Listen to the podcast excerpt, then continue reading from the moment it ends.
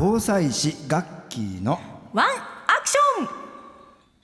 さあこの時間は聞いたらすぐにワンアクション実践したくなる知識を紹介していただきます。その前にですね今えー、っと民放ラジオ局そして NHK が共同でラジオの証言災害を語り継ぐという特設ホームページが開催されているんですよ。はい。まあ、各地の震災を経験あの災害をね、経験された皆さんの証言だったり専門家のコメントが音声付きで見たり聞いたりすることができるサイトなんですが、はい。なんと稲垣さんのコメントがそのホームページに載っています。乗ってましたね。しかもアップの音源がね掲載されていて、はい。昨年7月にお届けした、まあ、チリ地震津波から学んだ県民の方のインタビューを稲垣さんが紹介してくれまして、うん。まあその話聞けますので、はい。そちらもぜひお聞きいただきたいなと思っております。はいはいもう沖縄代表みたいな感じでね。もうね。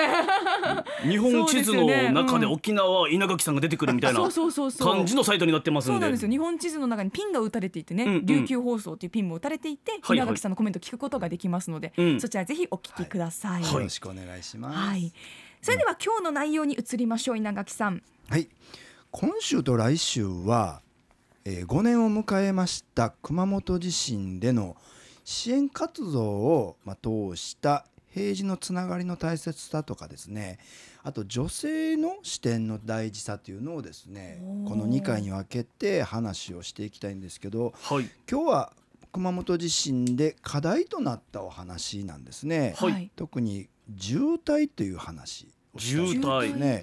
うんこれは車だけじゃなくって情報人物の渋滞があったという話ですね。はい。えーこの課題についてねお話をしていきたいと思いますね。はい。うん、2016年4月5年前の今日というのは発生からちょうど1週間後になる、そうか、うん、日なんですよね。はい。うん。まあ、かなり大変やった日だと思うんですね。はい。はい。この地震なんですけども、まあ、直接の被害で亡くなられた方が50人いらっしゃったんですね。はいしかし、驚くべきはその後地震を関係とする病気とかで亡くなった方が221人もおられた。へー4倍以上の方がせっかく地震を、まあ、乗り越えたのに亡くなられてしまったというそういう災害やったんですね。はあまあ、それだけ大きかったというのもあるんですよ。3日間で震度7の地震が2回震度6強以上というふうにすると、まあ、4回でめちゃくちゃな地震だったんですよね。はい。うん。まあ、それでも、えー頑張って皆さんこの乗り越えたのに実に4、えー221人が亡くなってしまったということなんですね。はい。うん。でこの221人のうち少なくとも51人がエコノミークラス症候群つまり狭いところにこうギュッとこううん。避難をした、いわゆるまあ車中泊ですね。車に避難をして、えー体がこうね血栓が溜まってしまったりして亡くなった方も多かったということだったんですそんなにうん。いらっしゃったんですね。ですね。だからはいあかにこの生活が困難状況にあったかということも伺い知れるんですよね。うん。地震をせっかく乗り換えてもその後にこれだけの方が亡くなったということはその後の、えー生活再建とか自立が非常に難しかったということが言えると思いますね。はい。実際現地に行ってみますとね、まあ、あの僕がお邪魔をしたのが地震からまあ3ヶ月弱ぐらいの時だったんですけども、まあ、その時でさえ駐車場という駐車場はもう車がいっぱいなんですよ。これは車で避難されてる方車で住まわれてる方が駐車場におられたということだったですね。はい。うん、でまあこの駐車場がいっぱいということはつまり避難所が満杯であるということなんですね。避難所まで車で行ったものの入れなくて、その駐車場で過ごしてるそうですね。あるいはもう避難所に入ることはもう最初から諦めて、えー避難所の、えー設置されてるところは大体公共施設なので大きい避難あの駐車場多いですよね。はいはい。だからもう最初からそれを目的として行かれてるケースも多かったと思います。はい。うん。うん。今お話をしたように本当にこの避難所がいっぱいだしもう入れない人が溢れてしまった。それから、まあ、こういった方がほとんどが今お話をしたように車でのまあ生活滞在になったりあるいはまあ壊れかけた損壊を受けた住宅での在宅避難になったんですね。はいうんでこういう車中泊とか在宅避難になるとその数というのはなかなか把握が難しいですよね。はい、うん、行政も全然把握ができなかったんですよね。はい。うん。でもう一つこの避難所に行くことを諦められた方ですね。行かなかった方。多くはやはり高齢者とか障害を持たれている方だったんですね。うん。これはもう最初から行くのをですねもう行っても生活できんだろうとか行くのがそもそも無理というケースも多かったんですよね。はい実際うん。車椅子で、えー逃げようとされた方のお話を熊本で伺ったんですけども自分も当初は避難所に向かおうとしたんだけども多くの人がもう戻ってくるすねところにまあちょうどああの、あのうん。遭遇をしてですね、入れなくて戻ってきてるうん、そうそう入れなくて戻ってきて、もういっぱいだから無理だよというので引き返して、まあ、損壊した自宅で、えー暮らしたという話がね、えー聞くことができたんですね。はい。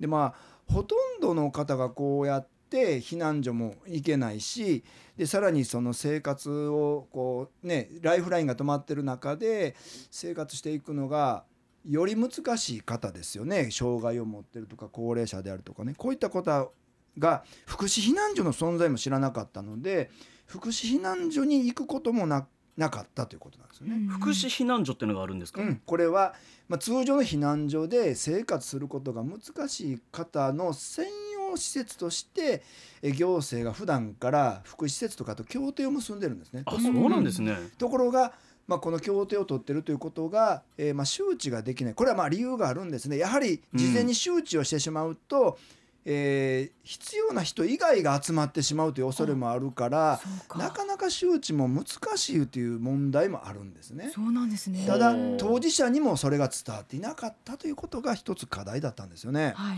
はい。うん、なので、まあ、こういう、えー避難所にいる人ですら何に困ってるかというニーズを把握しづらいのにほとんどの人が避難所に行けていない。つまり困難を抱えている人が損壊した住宅とか自動車の中にとどまらざるを得ないということで最も困っている人のニーズが全然わからなかったというのがうん。この熊本地震だったんですよね。はい。まあ、これによって困っている人のところに支援が行き渡らないというね非常に大きな課題が起こってしまったんですよね。はあううん。んだからこれコロナリスクうんより前の話なんでコロナリスクの今はもっと難しいですよね。まあもっと人が避難所に入れなくなりますから、もうほとんどの人が把握できない状況にあるということえーですよね。どうしたらいいんだろう。ね。えだからこれは本当にね沖縄でもこの熊本地震のこの起こったこととか教訓とか、えー明らかになったことをきちんと精査をしてですね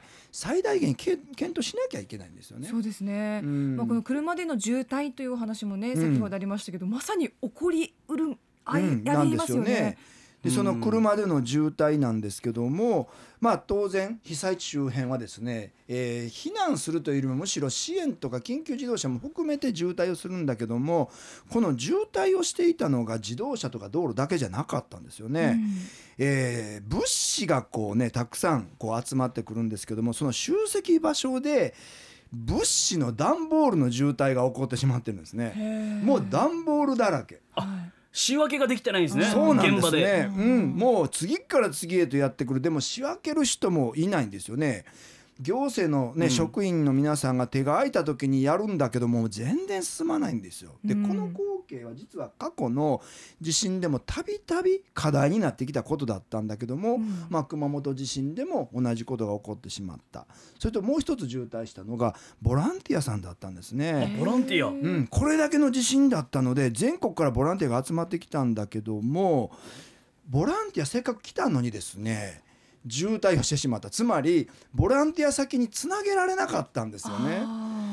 う。ん、一応ねこの新潟地震のあたり新潟の中越地震のあたりから社会福祉協議会とかが全国から来るボランティアを一括で、まあ、管理をするような体制になってきたんだけどもしかし熊本ではですねやっぱり殺到してしまうと困ることも多いので若干解説は遅らせていたんですね。それでもやっぱり解説をと同時にたくさんの方が集まってきてくださったんですがはい。残念ながらこの困りごとが把握できていないんですよね。だからたくさん来て人が来ても基本的にこのマッチングをするというシステムなので、うんうん。まあ、この困ってますよってなかなか手を挙げる人もうん。出てこない中で、はい。ボランティアさんばっかりの数が増えてしまった感じがあったんですね。そうか先ほどね在宅避難されてる方が把握できないという状況だと、なおさらそれ深刻だったでしょうね。そうなんですよね、うんボラあの在宅車中泊の方把握できないそこでの困り方ことも把握ができない、うん。そしてまあニーズも把握できないし、はい。その人たちは自分から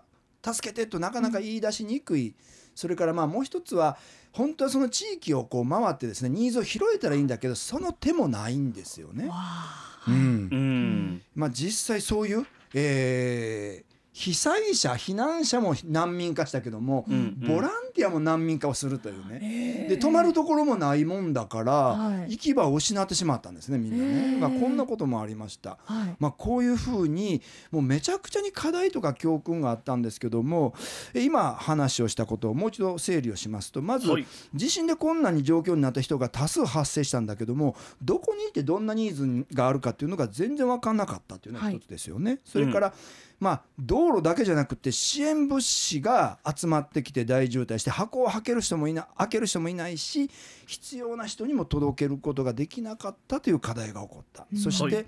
まあ、ニーズがわからないからせっかく集めたボランティアさんが集まってくれたボランティアさんが動けずにこれも渋滞をしてしまったということがあったんですね。はいうん。うん、なんか今だったらもうちょいうん。ネットの力を使ってうまいことできそうな気もするんですけど、ううんうんまあまあうん。そういうシステムってのもなかなかなかったりするんですかね。そうですね。またフェイクニュースにも気をつけながら発信するとなると、やはり難しさはあると思います、うん。沖縄で災害発生した時にじゃあ何を備えておくといいんでしょうか？そうですよね、うん。まあともかく、えーニーズを把握することが一番大事だということが多分分かると思うんですよね、はい。だから、うんうん。まあ、ニーズをじゃあどうやって把握するかというシステムというか、えーこれがまあ普段から人のつながりであったりするんでしょうけどもねこれが大事だと思うんですね。そうですね。でこのうん。熊本の地震の時にですね沖縄から実は支援もあたくさんね、はいあ行ったんですよね。うんでその中で、まあ、支援に関わる人たちである女性たちの小さなつながりが大きなね支援につながったことがあったので、えーうん、これつながりから生まれたことですけども、えー次回これを紹介していきたいと思います。聞きたい気になるな。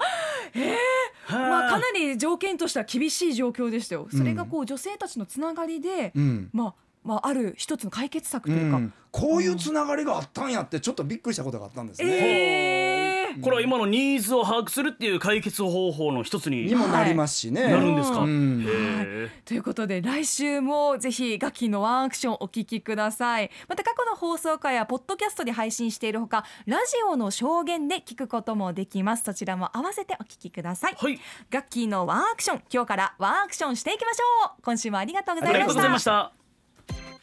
アップのポッドキャスト最後までお聞きいただきありがとうございました。